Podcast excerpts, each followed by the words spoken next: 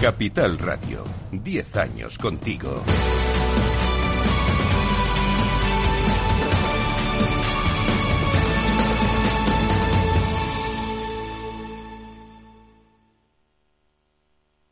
Valor Salud. La actualidad de la salud en primer plano. Comienza un tiempo de radio y comunicación con la salud y la sanidad como protagonistas, información, reflexión con nuestros contertulios en directo. Son expertos diversos en su procedencia, pero son los mejores.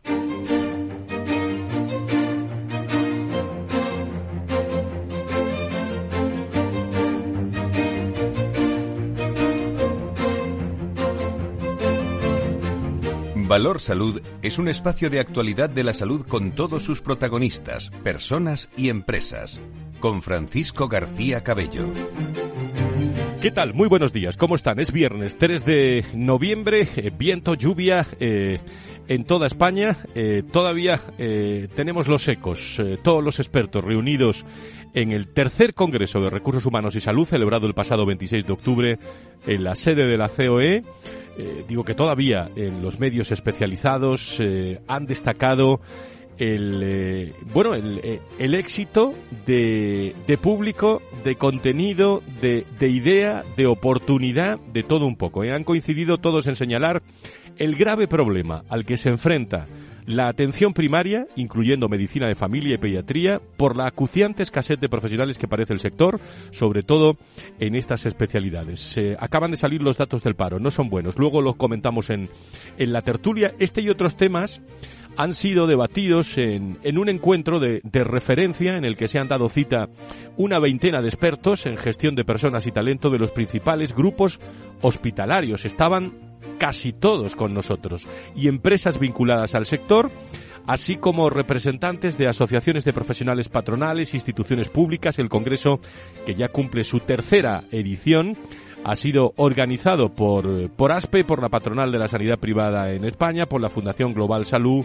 con la colaboración también del Foro de Recursos Humanos. Allí estuvimos también con la radio, eh, con Capital Radio, con este programa Valor Salud, desde la misma COE, el viernes pasado. Tienen los podcasts eh, por si los quieren recuperar. Carlos Rus, Rosa Santos, la directora de Empleo, Diversidad de la COE. Allí estuvimos todos hablando de evolución de la demografía médica, de la escasez de profesionales sanitarios, de las peculiaridades, amigos y amigas, del sector sanitario que las tiene en la gestión de las personas y la importancia de fidelizar y retener al, talento. Claro, tantos directores de recursos humanos eh, charlando con nosotros allí hubo algunas eh, algunas conclusiones conclusiones eh, interesantes entre ellos la, la falta de cobertura, el problema de cobertura que tiene el sector siendo las personas la palanca eh, fundamental, la vocación es muy importante, pero la ilusión del día a día también, se habló de médicos, de, de, enfermeras, con la retribución no sé si hay mucho que hacer, lo que sí sé es que en otros sectores han aplicado la creatividad salarios emocionales, eh, vamos a ver cómo se puede eh, mm, desarrollar todo esto y, avanzar porque fue un tema mm, que se destacó. Eh, difícil también la cuestión de la reskilling, de la formación, en el sentido de cómo formar, en qué momento formar.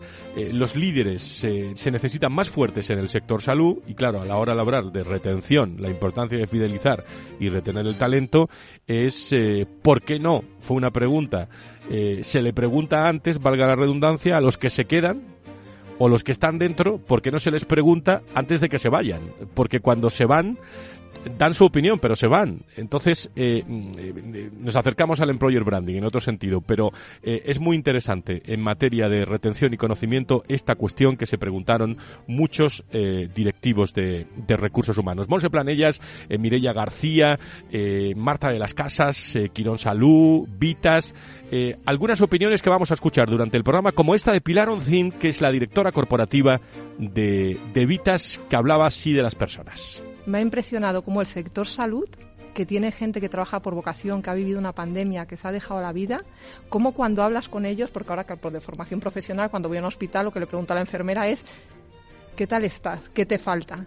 Y lo que me dicen es, cuidado, Pilar, que alguien nos cuide, que nuestro trabajo es muy estresante, es muy desgastante y no hemos tenido la oportunidad de canalizar todo ese estrés, que alguien nos ayude con formación y con cómo gestionar ciertas, ciertas ansiedades, angustias, porque al final el enfermero se lo lleva a toda casa, ¿no? Esto es como siempre, ¿quién cuida al cuidador? ¿Se acuerdan ustedes cuando no dejamos de de emitir valor salud durante la pandemia y, nos metimos en todos los rincones, eh, eh, día, la, la, emisión de mediodía también, especial que tuvimos en la pandemia en los últimos eh, años, hablaban de, esa ansiedad bueno, que se ha dejado ahí en muchas organizaciones pero es que estamos hablando del sector salud, que son los que cuidan, los que tienen que escuchar al paciente, comunicar al paciente. Bueno, parece que hay oportunidades ¿eh? Eh, para poder desarrollar todos, todos estos aspectos de mejora. Tercer congreso.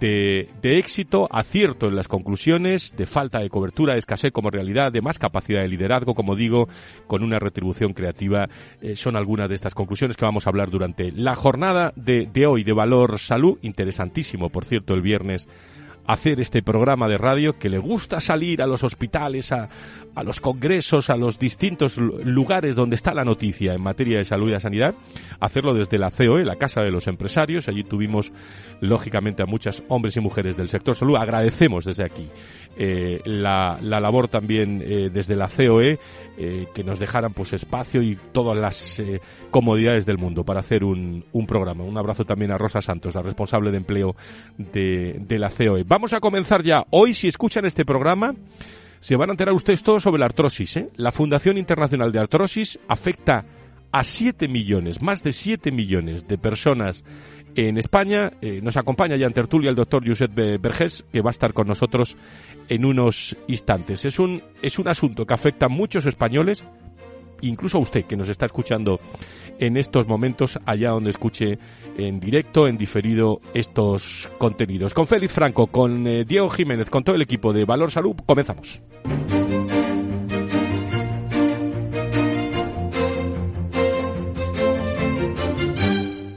Valor Salud. La actualidad de la salud en primer plano. 10 y 12, eh, pasan 12 minutos de las 10, eh, las 9 en las Islas Canarias. Saluda a Luis Mendicuti, secretario general de la Patronal de la Sanidad Privada en España. Don Luis, muy buenos días, bienvenido. ¿Tenemos a Luis? Se nos ha ido. Oh, estoy aquí. estás ahí, estás ahí. Pensaba que estabas en el, pensaba que estabas en el Congreso todavía de Recursos Humanos, Luis. No, no, estaba aquí saludándote, pero estaba en mute. Muy buenos días. Encantado de estar contigo. Gracias. Eh, enseguida eh, se incorpora con nosotros Fernando Mugarza desde el IDIS. Eh, saludo eh, también eh, a esta hora a esta hora de la mañana al doctor Verges que nos acompaña con nosotros eh, desde Barcelona que ha venido hace un rato. doctor, muy buenos días, bienvenido. ¿Qué tal, Francisco? Muchas gracias. Muchísimas por, gracias. Estar aquí tu programa, ¿eh? muy contento. Muchísimas gracias. Vamos a tener tiempo durante el programa de, de hoy. Eh, bueno, doctor, estos temas también de escasez de talento, lo hablábamos al comienzo del programa, eh, están ahí en primer plano. Sí, sí, este es, este es, un problema muy, muy, muy grave, ¿eh? porque claro, dijéramos, eh, las personas, ¿me entiendes? Todo el tema motivacional y todo el tema de esfuerzo y toda la carrera profesional es fundamental. Y porque no se aplica en la sanidad, quiero decir, ¿no? Esto, esto es fundamental. Y después lo que comentabas también, ¿no? Que ya, ya, se prevé falta de, de personal, de médicos, ¿no? Y de, y de, enfermería, ¿no? Por lo tanto, es una situación difícil y la gente tiene que estar, tiene que tener una carrera profesional, tiene que estar motivada, tiene que ganarse la vida quiere sentirse bien. ¿eh? Uh -huh. esto, es, esto, es, fundamental.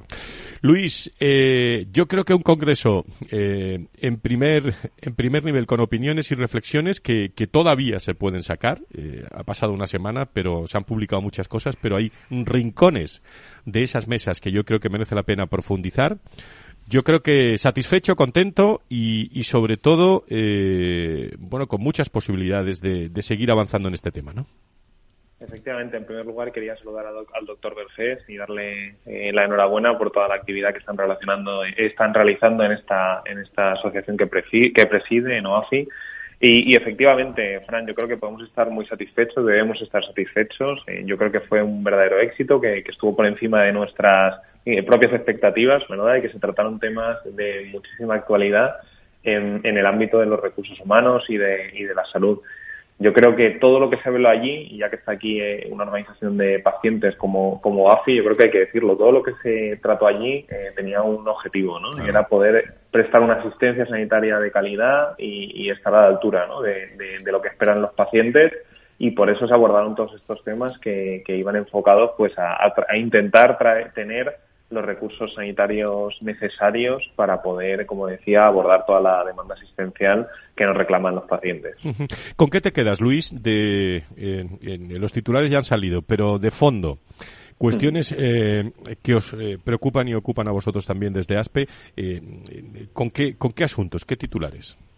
Pues yo creo que tenemos encima de la mesa un enorme reto, como es la escasez de profesionales, y yo creo que me quedaría con la imagen de unidad que se mostró en el Congreso, eh, unidad entre de todo el sector sanitario. Al final, la titularidad de los recursos sanitarios, de los hospitales, de los centros sanitarios, eh, la titularidad ya sea pública o privada, es lo de menos, porque el problema es el mismo. Y por allí pasaron numerosos actores de enorme relevancia tanto del sector público como del sector privado y se vio que los problemas eh, y los retos son los mismos, como también son las soluciones. ¿no? Las soluciones deben ser conjuntas y, trabajar todos juntos para, para poder tener pues, recursos disponibles ¿no? y necesarios.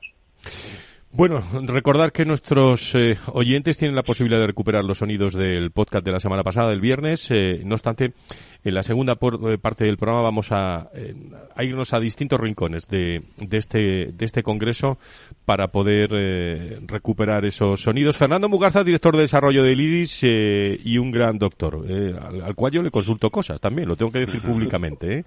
doctor Mugarza, muy buenos días, bienvenido. Muy buenos días, Fran. Muy buenos días a todos. Un placer como siempre.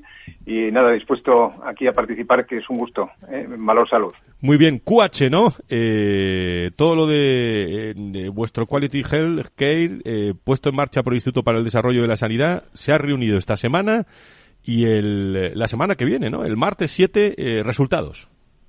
Sí, así es. Bueno, ya sabéis que dentro de la Fundación IDIS una de las palancas más relevantes es eh, trabajar ¿no? en pro de la mejora de la calidad asistencial, ¿no? con todo lo que ello supone. Es una senda compleja ¿no? la que tienen que transitar los centros asistenciales, tanto públicos como privados, porque esto sí que me gusta recalcarlo, que eh, el reconocimiento Quality Healthcare de calidad asistencial pues implica tanto a lo que son centros públicos como privados asistenciales y por lo tanto pues participan pues en todas las ediciones, ¿no? Y la verdad es que este año pues ha habido una afluencia nutrida, ¿no? de centros y, bueno, pues el día 7, como bien has dicho, en el Hotel Villamagna, pues haremos la entrega de las diferentes categorías de las acreditaciones QH. Ya sabéis que está en la QH, la QH una estrella, la QH dos estrellas, QH tres estrellas, ¿no? Y ahí es donde eh, los centros presentan pues todas las eh, certificaciones y acreditaciones relacionadas con ese proceloso mundo de la calidad, ¿no? Lo cual pues incita a mejorar la confianza, eh, en los centros asistenciales, insisto, tanto públicos como privados. ¿no? Y ya, pues simplemente adelantar que, este año ya van a ser pues 170, 170 eh, no, centros, porque implica también a grupos asistenciales, por lo tanto son muchos más hospitales, ¿no? Los reconocidos, pero vamos, en definitiva 170 eh, eh, reconocimientos que estarían, estarán ya pues a disposición del público y de los pacientes. Te iba a decir alguna pista de los premiados, pero con esos 159 entidades, bueno, hay para todos, ¿no, Fernando? Sí, bueno, 159 hasta la edición anterior, con esta ya se suman eh, hasta los 170. Y, y, bueno, insistir en que, en que no es un premio, sino que es un reconocimiento, ¿no? Al fin y al cabo, los centros asistenciales, pues lo que tienen y lo que hacen es trabajar pues eh, en la compleja, como decía antes, senda de la calidad, consiguen certificaciones de importantísimo valor añadido, como puede ser, pues yo que sé, la FQM, la Joint Commission, la, la ISO 9001, eh, certificaciones también de, de responsabilidad social, de gestión ética, en fin, de seguridad, de calidad, en fin, etcétera, etcétera, ¿no? Y todo eso se pone bajo un indicador sintético de calidad, que es el que, el que en definitiva refiere el, el reconocimiento QH, ¿no? Por lo tanto, eh, no es un tema sencillo, es un tema complicado que hay que trabajarlo y trabajárselo todos los años, y en ello están los centros asistenciales, con lo cual yo creo que estamos todos de enhorabuena, porque en definitiva va referido hacia los pacientes, hacia la sociedad en su conjunto, porque insisto, esto nos tiene que dar pues eso confianza en que nuestro sistema sanitario, tanto público como privado, pues sigue estando en muy buena forma y mejorando día a día. Eh, te está escuchando también el doctor eh, Vergés Fernando, eh, que está con nosotros en la tertulia esta mañana, tomando un café aquí tranquilo. ¿eh? Pues encantado, encantado de, saludarte. Y, yo igual, Fernando, y, muchas gracias, Luis, por tus amables palabras que has tenido con OAFI. Muy agradecido de, poder colaborar con ASPE, de verdad. Muchas gracias. Bueno, el, por cierto, mm, estoy en un programa de salud. si estuviéramos en otro programa también tocaba el sector, pero como siempre expectantes también. ¿Qué pasará con la salud, la sanidad? ante estos momentos políticos que estamos que estamos viviendo, cuando siempre hablamos, siempre me acuerdo en los días mundiales de la salud que tratamos aquí, que son únicos, por cierto, digo por, por los contenidos y por las personas que vienen, siempre hablamos de esa colaboración público-privada, siempre hablamos de esa eh, dependencia, si me permite la expresión, de la sanidad de la política, de la política de la, de la sanidad. Pues qué momentos ahora, ¿no? Eh, Fernando, Luis. Sí, pues la verdad es que vivimos un momento, como dice, de eh, alta expectación, ¿no? Porque la verdad es que eh, cada día nos sorprenden nuevas informaciones, eh, bueno, en unos casos informaciones y en otros casos silencios, ¿no? Porque parece que estamos también en una época en que existe el código abierto de comunicación, pero sin embargo, pues desde el gobierno, pues, pues se producen grandes silencios, ¿no? Y eso y eso no deja de, preocupar ¿no? y de preocuparnos y silencios también en el tema de la salud y la sanidad cuando cuántas veces no hemos dicho que la salud y la sanidad es lo que más nos importa a todos porque en definitiva la enfermedad no admite esperas ¿no? y en ese sentido pues antes de que de, que termine mi participación sí que quiero y si me permites Fran eh, quieren que el día el día 7 no eh, lo mismo que hacemos la entrega de, de las acreditaciones QH Vamos a hacer también la presentación de un informe que es clásico también la Fundación IDIS. El RESA, ¿no? de resultados sanitarios, el informe RESA, ¿no? Eh, al final, eh, toda actuación médica, toda actuación clínica, toda actuación asistencial tiene que pasar por la consecución de los mejores resultados sanitarios y de salud y tenemos que acostumbrarnos además a que sean públicos, a que estén en abierto para que los pacientes podamos tener capacidad de elección y de valoración, ¿no? Y además que puedan ser comparativos. Y en ese sentido, pues vamos a hacer presentación de resultados desde el punto de vista de eficiencia, desde el punto de vista de calidad, de seguridad, de accesibilidad, de acceso al sistema y también de resolución asistencial y de experiencia de pacientes. 500 centros hospitalarios privados han participado en la elaboración de esta nueva edición del informe RESA con 100 más de 100 indicadores, ¿no? Y solo puedo anticipar que los resultados son muy son, son no óptimos, sino muy buenos. O sea que podemos estar satisfechos porque estamos dentro de un entorno sanitario también, insisto, en este caso privado, pues de alta competitividad, de alta competencia y de altos resultados en definitiva, que es lo más importante para los pacientes. Pues semana intensa en, en, en IRIS hoy, eh, sobre todo la, semana que viene, con lo que nos cuentas hoy, quería decir eh, el doctor Mugarza. Luis, sobre esto que preguntaba yo, eh, vuestra opinión desde la patronal.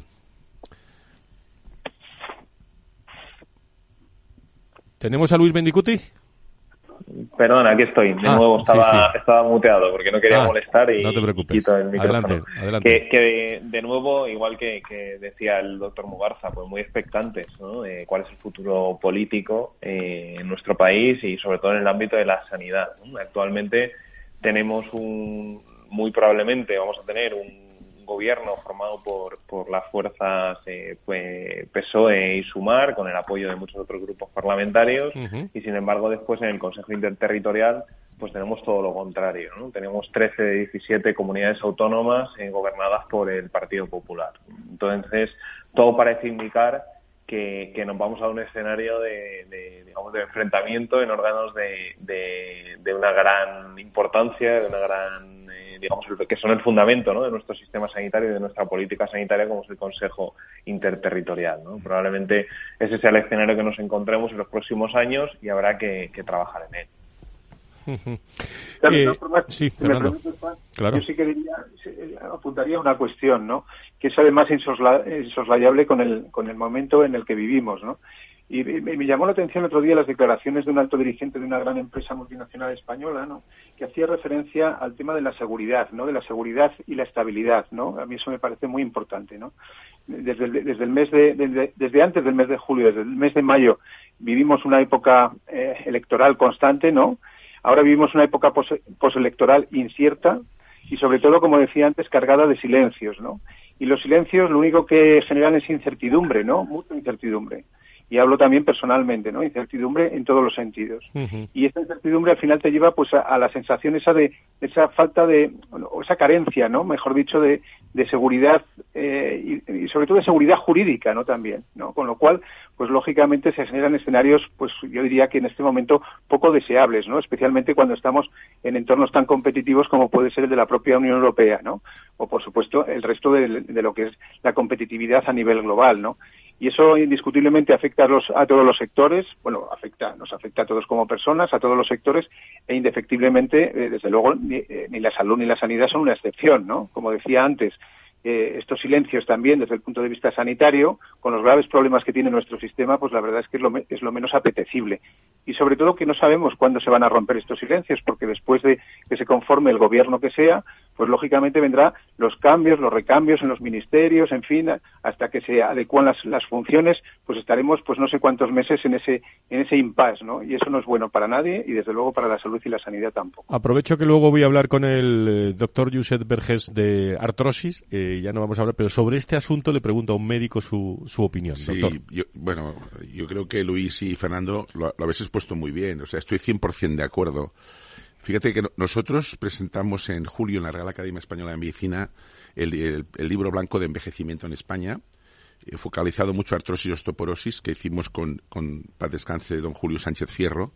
Eh, fue el último libro que hizo y lo hicimos conjuntamente y lo presentamos. ¿no? Allí eh, ponemos las soluciones, ¿no? Porque claro, por ejemplo, el caso, el caso nuestro, que es el caso de la artrosis y la osteoporosis y la sarcopenia, estamos hablando del envejecimiento de la población. Y claro, esto es una pirámide poblacional, como sabéis muy bien, que se ha invertido. Entonces ahí, ahí hemos puesto las soluciones, ¿no? O sea, decir, oye, tenemos un problema, we have a problem, we have a solution, ¿no? Que decimos. Y para siempre me decía, Josep, cuando tienes un problema, oye, presenta solución. Nosotros presentamos soluciones. Y, y, estoy 100% de acuerdo con vosotros. yo creo que aquí eh, el sistema sanitario está haciendo ya un cambio. Yo creo que muchos gestores lo, saben o no lo saben o son incapaces, sobre todo a nivel de la pública, de poderlo gestionar porque no tienen recursos o porque están, como decís muy bien, el Consejo Territorial medio parado, etcétera, etcétera, ¿no? Pero, pero lo que está claro es que España eh, es un país, eh, si no recuerdo mal, creo que es el tercero más envejecido de Europa. Además es un país en el cual, pues afortunadamente, y es envejecido porque hemos y tenemos una buena sanidad eh, privada y pública, ¿no? Por eso la gente vive más años. Pero además es un país que, y esto lo explico, ¿no? Lo hice una comparecencia en el Senado y lo explicaba, ¿no? Eh, que viene gente a jubilarse de toda Europa. Es decir, vienen noruegos, suecos, eh, alemanes, ingleses, a Málaga, pues en la Costa Brava, en Menorca. Esto quiere decir que tenemos que estar muy preparados para todo el tema de cronicidad, para la artrosis. Tenemos, por ejemplo, el tema de, fijaros, de, de, fracturas osteoporóticas. Tenemos unas 300.000 fracturas osteoporóticas al año. Entonces, claro, aquí yo creo que, dijéramos, el sistema tiene que, tiene que dijéramos, eh, adaptarse y hacer un cambio sustancial, yo pienso. Y claro, eh, y en este sentido, pienso que los pacientes, y por eso nosotros desde la Fundación, y estamos encantados de haber firmado el acuerdo con ASPE, eh, tenemos que ir en, esta línea, ¿no? De apoyar y de ayudar para el sistema, si no será complicado. Me quedo con el doctor para tener una charla luego y seguir hablando también de escasez de, profesionales con los mejores momentos del Congreso de Salud. Luis Mendicuti desde ASPE, secretario de la Patronal de la Sanidad Privada en España, Fernando Mugarza, director de desarrollo del IDIS, querido doctor, a los dos, como siempre, muy, muy buenos días. Gracias, buena semana. Buena semana, muy, muchas gracias. Un abrazo muy fuerte. Buena semana. Gracias, un abrazo. Volvemos enseguida, no se vayan.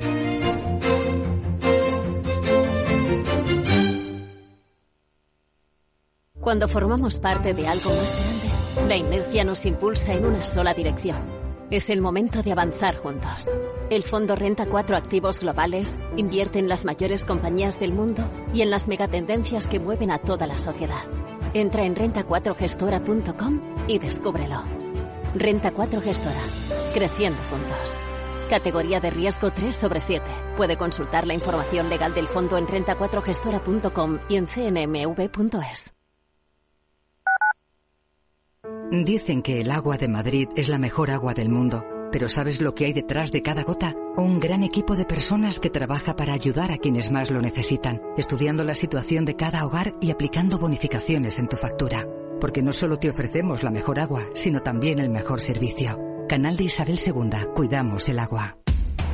Información, análisis, previsiones, recomendaciones, todo lo que necesitas saber para tomar tus decisiones de inversión en Mercado Abierto, de 4 a 7 de la tarde con Rocío Arbiza, Capital Radio.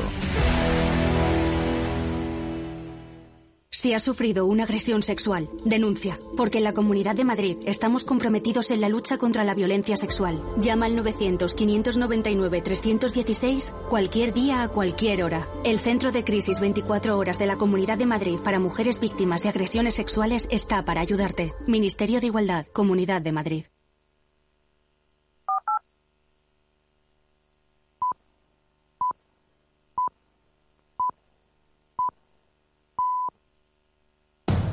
Capital Radio, 10 años contigo.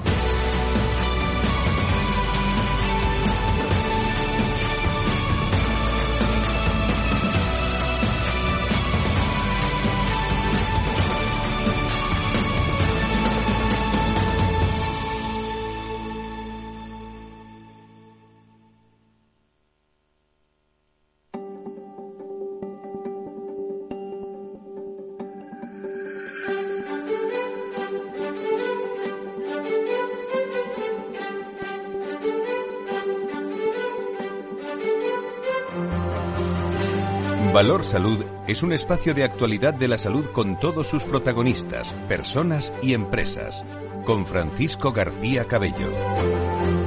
Estamos en directo los viernes. Eh, charla tertulia de alto interés, eh, de alto nivel sobre la salud y la sanidad. Ya saben, eh, se pueden venir con nosotros todos los viernes. estamos aquí en Capital Radio en, eh, en el centro de, de, Madrid y se pueden venir también eh, reflexiones, opiniones a la industria, la patronal, eh, los médicos. Hay sitio para, para todo el sector ¿eh? en, en este espacio con, con opiniones. me espera una charla interesantísima con el doctor Josep Vergés Milano y me gustaría me gustaría ir eh, poniéndoles algunos sonidos eh, de, de, ese congreso de escasez de talento que hemos tenido eh, durante la jornada la semana pasada porque realmente ha sido ha sido muy muy interesante. Todas esas conclusiones que digo están en torno al liderazgo al creerse la posición, a no abandonar al candidato, a, ver un poco el, todos los procesos de onboarding, eh, cómo se hacen y cómo son luego realidad, que no se encuentren los candidatos en el sector una salud y una sanidad, unos grupos hospitalarios que luego, eh, bueno, pues no son del todo como lo, cuentan, ¿no? Es le, por ahí se van algunos.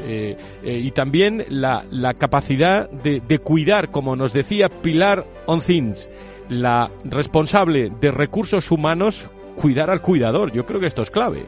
Me ha impresionado cómo el sector salud que tiene gente que trabaja por vocación, que ha vivido una pandemia, que se ha dejado la vida, como cuando hablas con ellos, porque ahora por de formación profesional, cuando voy a un hospital, lo que le pregunta a la enfermera es, ¿qué tal estás? ¿Qué te falta? Y lo que me dicen es, cuidado, Pilar, que alguien nos cuide, que nuestro trabajo es muy estresante, es muy desgastante y no hemos tenido la oportunidad de canalizar todo ese estrés, que alguien nos ayude con formación y con cómo gestionar ciertas, ciertas ah, ansiedades, angustias, porque al final el enfermero se lo lleva a toda casa, ¿no?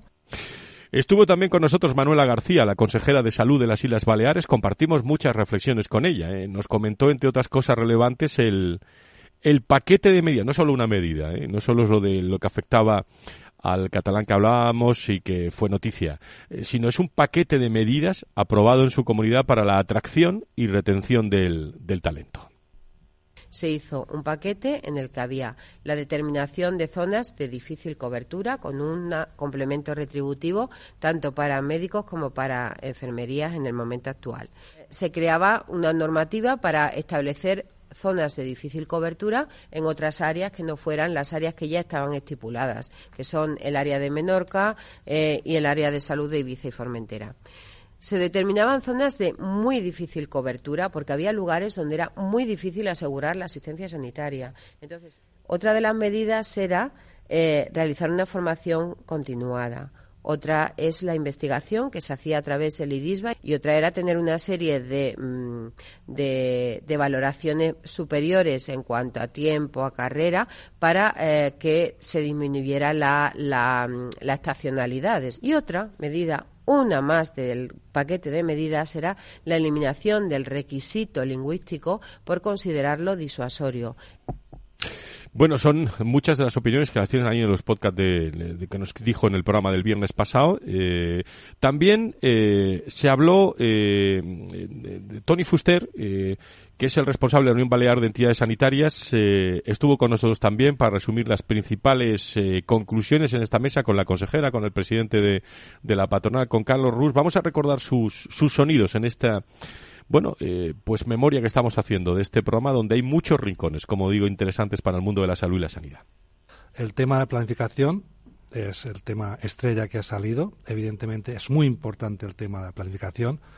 Las bases de datos, la conclusión a la que hemos llegado es que las bases de datos de los trabajos que, tenemos hasta ahora pues no son lo, lo, exactas posibles que nos permiten tomar decisiones al respecto. Para mí, otras conclusiones importantes de la mesa ha sido que mm, la planificación o el análisis tiene que ir de lo micro a lo macro, pero es muy importante lo micro, es decir, la idiosincrasia de las comunidades, de cómo se relacionan, por ejemplo, pública-privada, eh, si hay o no hay profesionales para ello, es, importante que los análisis se, se, realicen desde las comunidades autónomas y que después, evidentemente, hay una transversalidad opiniones fueron más de una veintena ¿eh? de, profesionales eh, desde las nueve y media de la mañana hasta las dos de la tarde con reflexiones muy interesantes de los grupos hospitalarios. Eh, mi buen amigo Florentino, del responsable de la subdirección del grupo HM Hospitales, Florentino Díez, hablaba también, prestaba especial atención en la necesidad de generar un ambiente laboral confortable eh, para los profesionales que trabajan en las empresas y en las organizaciones. yo creo que luces siempre tiene que haber, ¿no? Y de hecho las hay, ¿no? El tema es, es eh, eh, focalizar en aquello que realmente es importante, ¿no? Creo que, hay que poner el centro de atención en, las personas, en, que, en, cuidarles, en que se puedan dedicar a lo que realmente les gusta y hacen bien y, nuestro papel como organizaciones y responsables y directivos es, generar ese contexto ¿no? de, complicidad y, de, comodidad para que los profesionales se sientan a gusto ¿no? y sobre todo se puedan desarrollar. Y el eh, director general de Recursos Humanos de SESCAN, eh, que es el Servicio de Salud del Gobierno de Castilla-La Mancha, Iñigo Cortázar eh, Neira, nos habló también de las medidas puestas en marcha en su comunidad para eh, competir por el talento con otras administraciones autonómicas. Hemos puesto el foco en eh, alargar la jubilación, en darles la posibilidad de prolongar la jubilación. Hemos implementado procesos de movilidad, OPEs, eh, oposiciones para que aquellos profesionales que quieran trabajar con nosotros puedan hacerlo y hemos incrementado también los, nuestras, mejorado nuestras condiciones laborales, retributivas, etcétera, etcétera, con el objetivo de que ante una competencia tan fuerte como tenemos, nuestras comunidades limítrofes son ni más ni menos que Madrid, Andalucía, Valencia. Estamos hablando de eh, comunidades autónomas muy potentes en el ámbito de los recursos humanos en general y de los profesionales sanitarios en particular. Pues eh, estamos razonablemente satisfechos con nuestras eh, medidas, con nuestra capacidad de atracción y vamos a seguir por esta senda porque es un tema que nos ocupa y que nos preocupa. Eh, hablando de comunidades autónomas, eh, siempre eh, destacamos la, la, importancia de que bueno, de que no haya un director, si me permite la expresión, de recursos humanos en cada comunidad autónoma, como 16, sino que haya una cohesión, ¿no? Precisamente Juan Julián García Gómez, el subdirector de cohesión y alta inspección del Ministerio de Sanidad, también fue protagonista de una mesa redonda con eh, hablando de política sanitaria en materia de recursos humanos y abordó también la necesidad de una buena coordinación entre las administraciones. El, título de mi subdirección es de cohesión y alta inspección, con lo cual eh, el tema de la cohesión me parece que es básico y de, de hecho eh, intento pues tener eh, siempre esa relación habitual y fluida con las comunidades autónomas. Creo que es básico el, estar relacionado con ellos porque al final son los que mantienen el sistema y es, como, como bien saben pues es, las transferencias son claras, es, a veces es difícil el poner eh, o el, poner en valor o poner en marcha un sistema tan descentralizado, ¿no? Como ocurre con la con la sanidad, el poderlo articular. Y creo que es una de las labores que tenemos. Es que es lo único que nos queda en ese sentido, ¿no? La, la coordinación y el poner en marcha pues distintas medidas que puedan facilitarlo. Bueno, eh, doctor Vergés, que nos acompaña, ¿qué le parecen todas estas opiniones eh, como médico más de 40 años ejerciendo y sobre todo en un cuando hablamos de pacientes? Pues me parece muy bien. Creo que es muy acertado que se ha hecho estas estas jornadas. Eh, pienso que dijéramos pues las personas que han participado pues creo que tienen claro que las personas que están en la sanidad tienen que estar médicos, enfermería, personal, en fin, que esté trabajando, tienen que sentirse motivadas, tienen que sentirse, dijéramos, pagadas dignamente, ¿me entiendes? Y, tener una carrera profesional, como cualquier otra profesión. Por lo tanto, el que, el que se hable de este tema es fundamental. Y de hecho, te, te diré una cosa, Frank, los pacientes estaremos 100% a favor de esto. O sea, nosotros queremos profesionales sanitarios que trabajen a gusto, que estén bien, ¿me entiendes? Y que, y que se ganen bien la vida. Quiero decir, porque fíjate en el caso de los médicos, por ejemplo, pues, ¿qué, qué profesión hay que tenga seis años de carrera y cuatro o cinco años de especialización, once años, quiero decir, pues esta eh, los médicos tienen que ganarse bien la vida y tienen que tener su tiempo para ir a congresos y para poder hacer investigación, porque no, no, no nos olvidemos que, un médico tiene que hacer eh, asistencia, tiene que hacer docencia, si es posible, y investigación. Y la enfermería igual, la enfermería tiene que también igual, tiene la misma línea, ¿no? Por tanto, a mí me parece, dijéramos, bueno, muy acertado el congreso y las personas que han participado allí. Yo, por ejemplo, te puedo decir como anécdota, yo tengo un WhatsApp de mis, de mis compañeros de promoción y la mayor parte se quieren jubilar con 64, 65 años. Fíjate que están en el mejor de los momentos para aportar. están, están literalmente quemados. Quiero decir, eh, lo que habéis explicado muy bien, después de la pandemia, o sea, no, ha habido el, el, lo que se esperaba que, hubiera, ¿no? Ha habido, ha habido eh, dijéramos, una pasada. Además, en España, por ejemplo, a veces tanto que criticamos, pero en España, por ejemplo, ha sido el país que se ha vacunado más rápido de toda Europa. Esto no, lo he visto en ningún medio. O sea, se ha vacunado muy rápido y bien. ¿no? Decir, eh, entonces yo, yo, creo que el, el, antes, antes los médicos se podíamos jubilar a los 70 años, pero ya se que a los 75 y es porque el sistema, sobre todo hablo a nivel más bien de la pública, ¿no?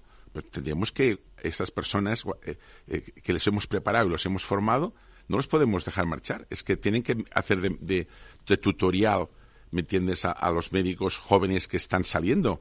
Me refiero, porque claro, si un médico joven ve que la gente mayor se marcha del sistema, no de una forma, eh, dijéramos, alegre, o de una forma profesionalmente con una buena despedida, pues mal asunto vamos, ¿no? Porque si ves que a los demás no les hacen bien las cosas, ¿qué te van a hacer a ti, no?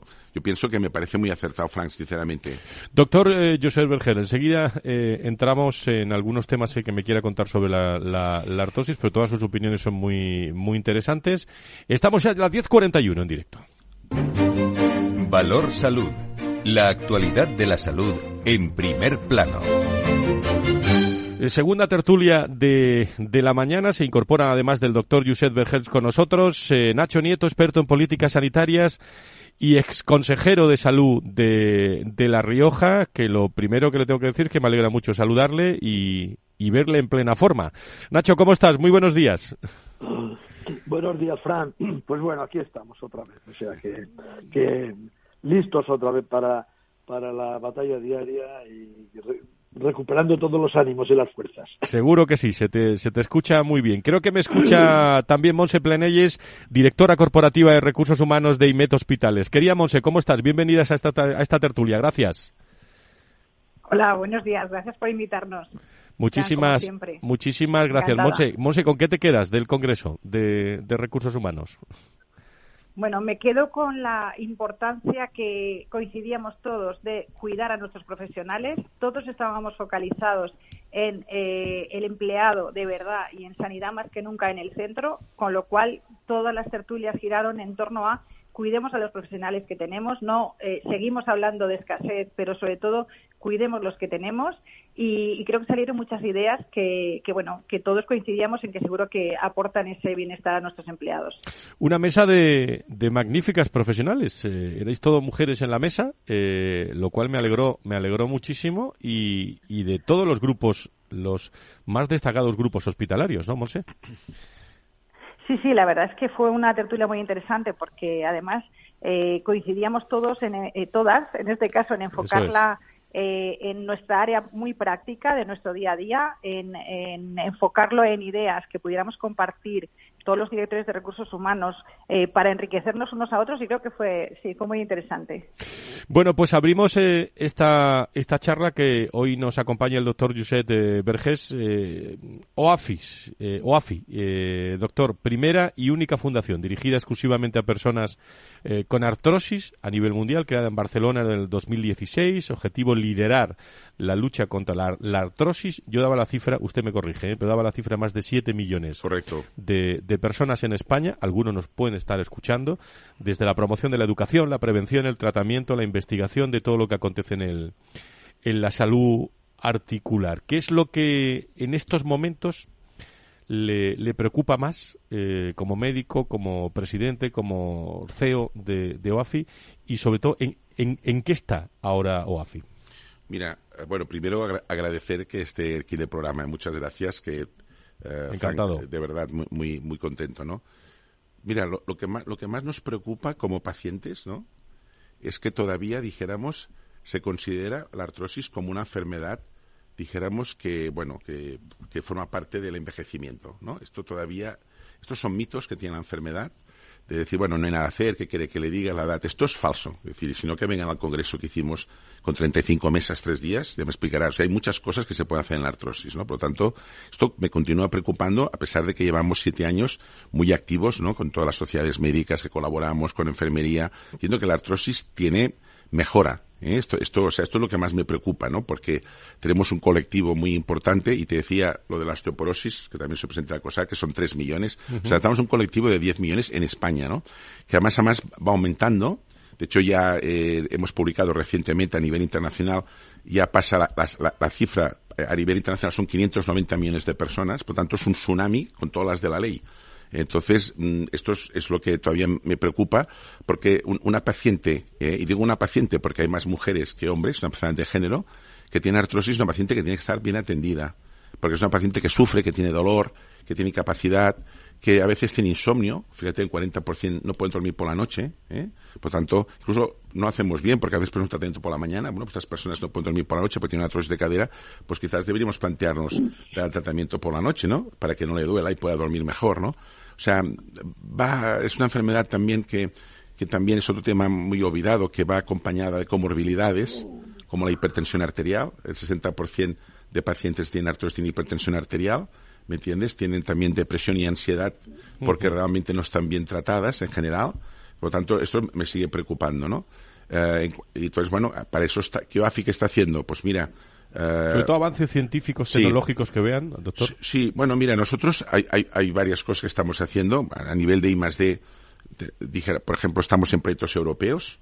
¿eh? tenemos un proyecto que se llama Triangle, que es un proyecto, dijéramos, que estamos ya preparando, haciendo ligamentos y tendones, eh, mediante impresión 3D de colágeno, o sea, la, tinta es el colágeno. Esto ya estamos en, en proyecto europeo. Eh, después, estamos haciendo ensayos clínicos porque la terapia, como sabes muy bien, Frank, es floja, el artrosis tenemos pocos tratamientos, estamos haciendo ensayos clínicos, acabamos ahora de, en el Congreso presentamos una publicación que acabamos de hacer con, con los SPMs, que son los metabolitos de los omega 3, que hemos demostrado que funcionan muy bien en artrosis de rodilla, en, en, en ensayo clínico doble ciego que hemos hecho con el Barcelona Atlético Madrid y el Bilbao Instituto Poal. Es un, un, nuevo tratamiento para la artrosis, seguro. ¿eh? Y después estamos también trabajando mucho en programas que tenemos, ¿no? Tenemos un programa que se llama Office Space, que es un programa eh, que hemos hecho de entre arquitectos y médicos para que, por ejemplo, las, los espacios se adapten a las personas, las casas, por ejemplo, ¿no? Eh, los hoteles, las residencias, ¿no? Y ahí, por ejemplo, pues fíjate que el 4% de las fracturas osteoporóticas se producen en el cuarto de baño. Fíjate. Pues la gente cae en la bañera. Hemos de tener duchas y, agarradores, ¿no? Bueno, pues esto, este programa... ¿Ha dicho el 40? el 4%. Ah, perdón, el 4, sí, sí, pero fíjate, de 300.000 estamos hablando de, de 12.000 fracturas que se producen en el cuarto de baño, ¿no? O sea que es muy típico, ¿no? Que, por cierto, para que te dé un dato, ¿no? Y es que a partir de los 80 años uh, la mortalidad de una persona que tiene una fractura es de un 20%. O sea que no estamos hablando de, dijéramos, estamos hablando de que la artrosis y la osteoporosis son enfermedades que pueden llegar a matar, ¿no? Entonces, tenemos los programas, tenemos un programa también para que estamos haciendo con la conferencia episcopal, que es lo AFI Contigo, que es un programa para que, que estamos tratando a monjas y sacerdotes para que no se pueden arrodillar porque tienen artrosis de rodilla, ¿no? Es un programa que presentamos a su santidad el Papa y de hecho de aquí dos semanas volverá a estar con su santidad otra vez, ¿me entiendes? O sea que es un programa para ayudar a mucha gente. Tenemos un programa especial para la mujer, que es la AFI Woman, que es un programa, dijéramos, para explicar a las, a las mujeres, porque la mujer tiene más artrosis que el hombre, pues qué alimentación tiene que hacer, sobre todo en etapas ya iniciales, porque ¿sabes qué pasa? Frank, que la artrosis muchas veces cuando es diagnosticada ya vamos tarde, igual que la osteoporosis, muchas veces se diagnostica porque hay una fractura, pero no, tenemos que tratar ya a las mujeres jóvenes, hacer una condroprotección, una buena alimentación, ¿me entiendes? Una, una, una dieta especial, una actividad física especial, tenemos o sea, es todo, o sea, hemos de evitar, ¿me entiendes? Que, que pase esto. Tenemos una fractura en España por, por minuto. O sea que aquí tenemos todos estos programas que hacemos. Tenemos un programa para niños, por ejemplo, que se llama Afi Children, ¿eh? que estamos viendo con San Juan de Dios, para identificar estos niños y niñas que van a vivir 100 años y decirles, mira, tú tienes un pie cabo, un pie varo. ¿Sabes? Tienes que hacer este y este deporte. Y este y este no lo hagas, ¿no? En fin, todo esto son diagnóstico con tiempo para, Para, evitar. Yo no sé si Nacho Nieto, Monse, eh, Nacho, tienes, o Monse, alguna reflexión, alguna cosa para nuestro invitado o, eh, o alguna reflexión sobre lo que consideres. Adelante. Hombre, yo le estaba. bueno, yo como mujer. Bueno, Nacho, primero y luego Mons enseguida, ¿eh? Ah, Adelante, Nacho. Adelante. No, no, decía que, que yo le estaba escuchando atentamente, atentamente al doctor, porque uno que ya tiene cierta edad, la verdad es que eh, yo ahora me encuentro con algunas cositas que hace 10 o 20 años, desde luego, no tenía, ¿no? en fin, algo también tiene que ver, tiene que ver con la, con la edad este tipo este tipo de lesiones que si pues a lo mejor sin ser muy graves pues sí que son molestas y tal. Y no tengo ninguna duda doctor ninguna ¿eh? de que con una buena prevención como casi todo llegaríamos mejor a estos momentos. Pero pero bueno e, e, era un poco eso no que, que también la edad yo creo que influye un poco en, es verdad Nacho. estas eh, lesiones articulares. Pero fíjese estoy de acuerdo con, con usted Nacho pero o doctor Nieto pero hay un 20% de gente mayor que no tiene artrosis ¿eh? O sea, y en cambio vemos gente joven que tiene artrosis. ¿eh? Nosotros tenemos gente joven. o sea, quiero decir que, que, se, que, se, que se asume que es una enfermedad de gente mayor y sí que es verdad que con la, a es mayor la prevalencia aumenta, especialmente en las mujeres, pero hay gente mayor que no tiene. Y por contra vemos cada vez más, sobre todo por la práctica deportiva descontrolada y de alta competición y por la obesidad, vemos gente joven con artrosis. ¿eh? Es decir, que muchas veces tenemos que considerar que es una enfermedad y esto es a veces eh, es, uno, de los puntos claves, ¿eh? pero evidentemente a medida que nos hacemos mayores, pues sí tenemos más artrosis. Estoy eh, totalmente de acuerdo. Monse quería preguntar también algo. Monse, adelante. Bueno, sí, la verdad es que eh, como mujer sí que es un tema que es verdad que falta la concienciación que decía que decía antes, porque estamos todos muy concienciados eh, de temas de cáncer, eh, incluso en personas jóvenes. Se habla mucho de eso, pero de este tipo de enfermedades más silenciosas que consideramos de mayores y que en realidad con una prevención y con una concienciación eh, desde jóvenes creo que se podría evitar mucho y las mujeres creo que eh, es verdad que con los nuevos hábitos de vida, con la gente joven que, que tiene más conciencia de vida sana, entiendo que eso debe ayudar a mejorar, pero la prevención, que no somos muy conscientes, creo que también eh, sería muy importante ¿no? incluirlo. Totalmente de acuerdo, De hecho, estos, estos programas que le comentaba Frank van en esta línea ¿no? de, de, de prevención sobre todo. Y sobre todo hay una, hay una edad hay una edad que tenemos muy identificada en la mujer, que es a partir de los 35 o 40 años, que es a la edad que se hacería dijéramos, no ya prevención, sino tratamiento. Es decir, eh, porque, eh, como sabéis muy bien, el, cartílago articular eh, no está inervado. Por tanto, ahí se va produciendo una degradación del cartílago hasta que llega al hueso subcondral y ahí es donde duele. Y cuando se viene ya vamos tarde en la artrosis. Y en la osteoporosis igual. Muchas fracturas, muchas se diagnostican después porque una persona se ha caído y, va, y, sale una, Por lo tanto, y hay un tema allí que estamos con, con todas las asociaciones, dijéramos, con la SEIOM y las sociedades de reumatología con las que colaboramos, que nos preocupa mucho, que es la gestión de la ostopenia. Es decir, la gestión de la ostopenia, es decir, cuando tú ya la, mujer ya empieza, hay una fase que puede ir a la osteoporosis, esa es una gestión muy importante, ¿no? Eh, para actuar y evitar, pues que dijéramos, eh, pues se vaya a, esta osteoporosis y el consiguiente en fractura. ¿no? Y Monse, como está en recursos humanos, también todo lo que afecta al absentismo también en, esto, ¿no, Monse? tanto. sí, sí, la verdad es que eh, somos más conscientes de lo que es el absentismo de enfermedades como muy traumatológicas o como, eh, como decía antes, más visibles Ahora es verdad que se empieza a hablar mucho también de salud mental y también hay una concienciación respecto a eso, pero de este tipo de otras enfermedades, cuando en realidad eh, queremos evitar esa prevención y ese absentismo, pues ahí estas enfermedades olvidadas y nosotros precisamente que somos un sector donde el 76% son mujeres, pues eh, si aplicamos esos porcentajes de, índices, pues tendríamos que, también incluirlo, ¿no? Porque nos, puede afectar especialmente. Monse, eh, nosotros los datos que tenemos en la Fundación y que hemos publicado en el libro de, envejecimiento, el libro blanco, ah, estamos hablando de que la artrosis, depende de la comunidad, pues es la segunda o tercera causa de incapacidad laboral. Y, realmente, ¿qué, pasa? Como la artrosis, porque en España nos gastamos mucho en artrosis, nos gastamos 4.800 millones de euros, ¿no? Sin embargo, el 55% de los pacientes están, están eh, no contentos, ¿no? Es decir, que tenemos un problema. Pero eh, el problema es que no hay un plan nacional bien organizado, que es donde estamos insistiendo mucho, ¿no? Eh, para que, porque claro, el INS paga lo que es la baja laboral, farmacia paga al otro, o sea, eh, las comunidades autónomas tienen, incluso que nos hemos encontrado que hay, eh, hay bastante diferencia entre comunidades autónomas, o sea, hay, hay, hay, hay, hay, comunidades autónomas, incluso la propia comunidad autónoma, que a veces tienen diferentes criterios, ¿no? aquí hay mucho trabajo a hacer, yo, yo pienso, ¿no? Y, pienso que, que bueno, que tenemos que cuidar mucho este tema, ¿no? Bueno, pues eh, Nacho, en 30 segundos, ¿alguna cosa más que nos tenemos que ir?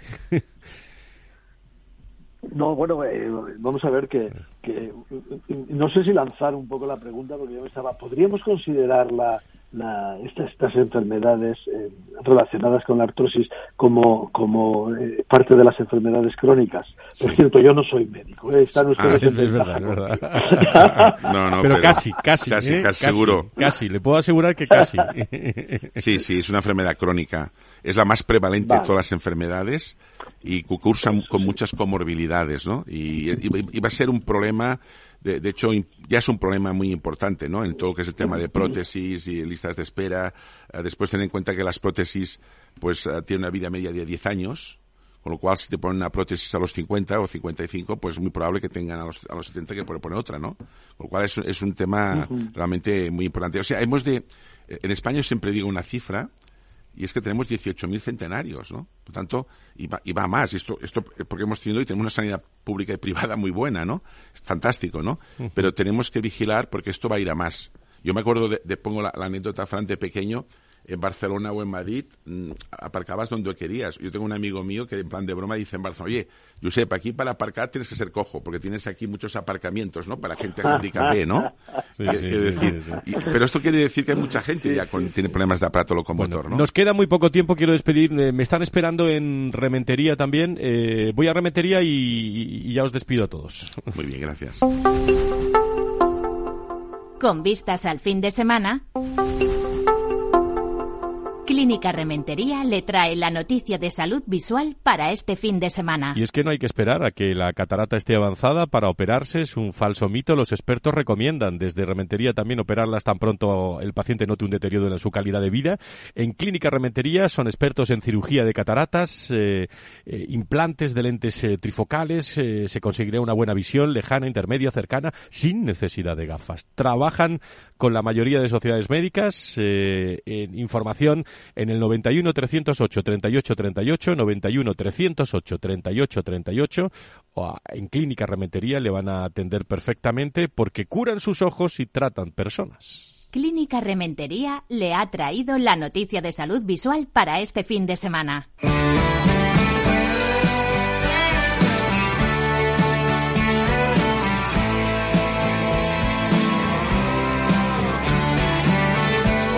Nuestros compañeros, como siempre acabamos con tonos musicales, se han puesto hoy muy galácticos. ¿eh?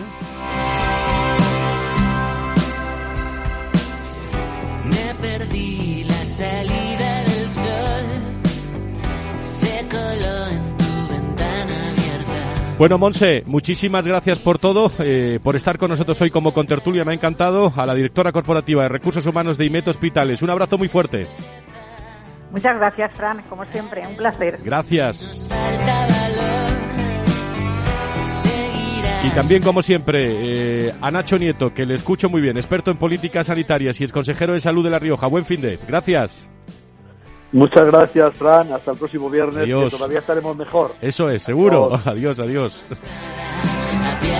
Doctor Vergés, gracias por estar con nosotros. Eh, espléndido el acuerdo con ASPE, me imagino. Sí, ¿eh? muy contentos, muy contentos de firmar un acuerdo, es muy importante para nosotros, le vamos a dar contenido, ya tenemos eh, dos o tres cosas ya pensadas para irlas desarrollando y que podamos venir próximamente y explicar ya temas concretos, muy contentos de poder colaborar con o ASPE. nosotros ir a Barcelona. Yo voy Sí, ahora sí. el día 16, pero Pues- también hay que organizar un programa desde, Sí. desde, desde allí. Gracias al doctor eh, Josep Vergés, eh, experto internacional en artrosis, hoy con nosotros. eh, yo creo que no sabe nadie más que él eh, de, de este asunto eh, y le agradezco muchísimo que esté con nosotros aquí en, en Valor Salud. Buen regreso a Barcelona, buen Much- fin de semana. Muchas gracias, Frank, muy Gracias, amable. ¿eh? Gracias. Y a todos ustedes, queridos amigos, el viernes más salud, sanidad, como siempre, contada de otra forma, aquí en la radio, en Capital Radio. Buen fin de semana, abríguense, va a hacer fresquito, ¿eh? Adiós. Que te espero a 10 planetas de aquí. Valor Salud. La actualidad de la salud en primer plano todas las semanas con sus personas y empresas. En Capital Radio, con Francisco García Cabello.